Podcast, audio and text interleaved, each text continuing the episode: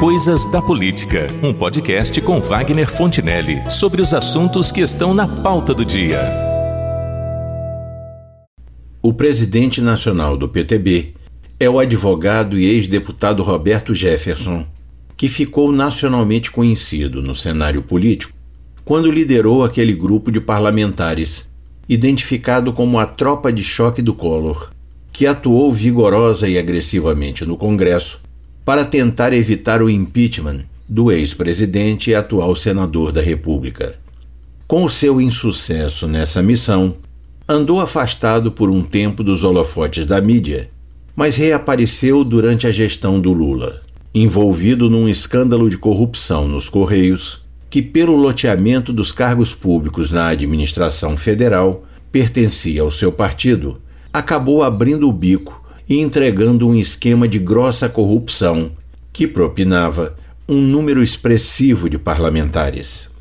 Conhecido como mensalão, era a forma que o governo petista encontrara para que deputados e senadores, por maioria, sempre votassem em apoio aos seus projetos e propostas que dependessem de aprovação pelo legislativo. Foi condenado e teve os seus direitos políticos cassados e, para variar, acabou cumprindo só uma pequena parte da pena, sendo beneficiado pela costumeira leniência com que a justiça brasileira trata os criminosos do colarinho branco.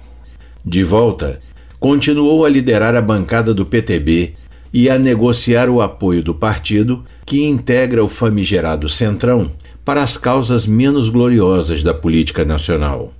Durante o curto mandato do Michel Temer, o Roberto Jefferson tentou emplacar a sua filha, Cristiane Brasil, como ministra do Trabalho.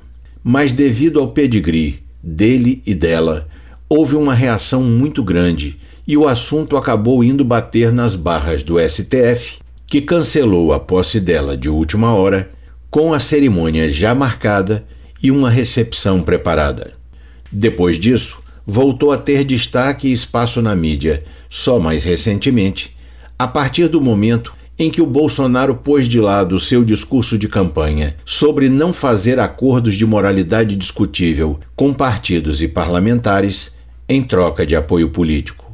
E não só se transformou numa figura bem-vinda em reuniões políticas do Planalto Central, como passou a assumir o papel que ele exerce muito bem, o de cão de briga, a serviço do governo ao qual se alia tem caráter e personalidade talhados para isso, porque não demonstra nenhuma espécie de constrangimento, mesmo quando suas mazelas são expostas publicamente. E não tem freios para dizer e declarar qualquer coisa que julgue oportuna para os seus propósitos pessoais ou necessária para as causas que advoga, independentemente de serem ou não serem justas e dignas. No momento, a missão que assumiu foi a de defender o presidente da República e atacar a dentadas aqueles que se atravessem no caminho do Bolsonaro. Até aí, nenhuma novidade, porque em todo o governo há quem se ocupe desse papel. O PT tinha não um, mas vários deles: a Gleisi Hoffmann, a Maria do Rosário, o Lindbergh Farias, a Vanessa Graziotin e mais alguns, para falar apenas na esfera parlamentar. Na atual gestão, quem tentou desempenhar essa função foi o ex-ministro da Educação Abraham Weintraub. Mas despreparado até para isso, exagerou na dose, mexeu num vespeiro complicado e agressivo que é o STF e suas vestais, e acabou sendo exonerado para não complicar ainda mais as já difíceis relações do governo com a Suprema Corte.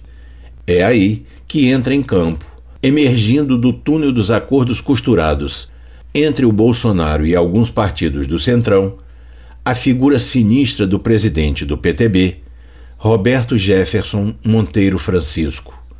Um homem perigoso porque coleciona informações sobre as fragilidades morais daqueles aos quais pretende atacar, mas, sobretudo, porque não hesita e nem teme divulgá-las diante de câmeras e microfones de viva voz, em tom acachapante e escarnecedor, como fez recentemente, durante uma entrevista na qual desqualificou os ministros do Supremo Tribunal Federal. Não apenas em relação à sua competência como magistrados, mas de forma pessoal e moral. Entrou em considerações chulas acerca da sexualidade de alguns, mais especificamente sobre dois deles, mas estendeu o desacato aos onze, sem livrar a cara de nenhum. Suas observações foram feitas em linguagem tão rasteira que, para reproduzir uma pequena parte dela aqui, em respeito aos ouvintes, foi preciso interromper alguns trechos da gravação. Ouçamos essa parte. Porque falando em nauseabunda, tem dois ministros lá que têm esses gostos, né? São é mais, mesmo? Assim, é, tem, tem, tem dois ministros que são meninas. Tem lá dois ministros. Tem ministros de rabo preso, conhecidos. conhecidos. Um é o Carmen Miranda e o outro é o Lulu Boca de Viludo. Tem o Carmen Ei. Miranda. É, é uma coisa. Se o povo souber. ah, meu Deus do céu. Você imagina um homem desse julgando, ele quer, é, aí eles querem fazer pauta de gênero, porque eles até hoje não encontraram os seus, né? É verdade. Né? Você imagina Marcelo, ministro do Supremo. Não dá. Como é que esse homem pode representar a justiça, rapaz? Que horror, meu irmão. E o meu cara, Deus, ele... é, não vou dormir so... essa noite. Um sodomita, dois tem dois sodomitas ministro, rapaz. Quando era, se fossem juízes, é, a, juiz, a, a, justiça de, de primeira instância usam saia, não é por saber jurídico, é por opção sexual, aquela saia na justiça. Meu Deus do céu. Meu Deus.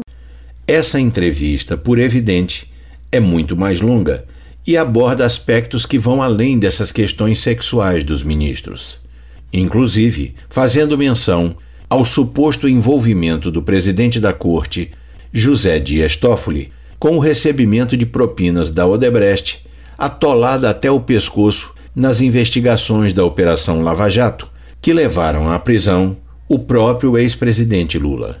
Uma condenação que, aliás, o ministro Gilmar Mendes tem lutado para invalidar. A pergunta que muitos estão se fazendo é a seguinte: o Roberto Jefferson é um louco ou um suicida? Afinal de contas, está cutucando e com vara curta uma das instituições mais poderosas e arrogantes da República. Está atacando um poder que não costuma deixar barato nenhum comentário, crítica ou menção depreciativa ao conjunto de seus membros ou a qualquer um deles como temos visto acontecer com preocupante frequência.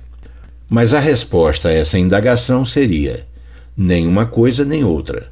O presidente do PTB não entrou nessa briga desarmado e nem apostando apenas na força de suas declarações.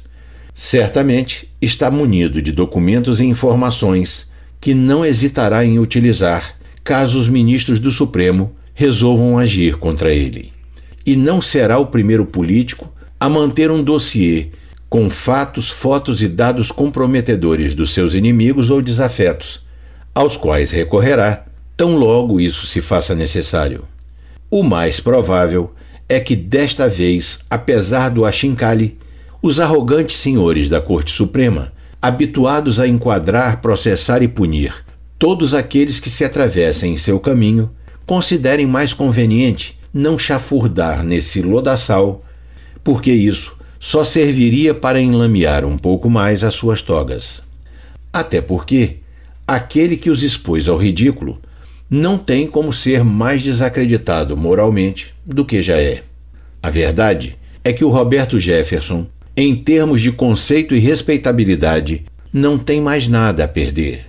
É um canalha assumido e disso não faz segredo e para fazer o papel de cão de briga do bolsonarismo é muito mais eficaz, reconheçamos, do que o último que passou pelo governo e se meteu a cuidar dessa tarefa. Lamentável de qualquer forma é que um governo eleito democraticamente precise recorrer a esses expedientes deploráveis. É o que temos para hoje.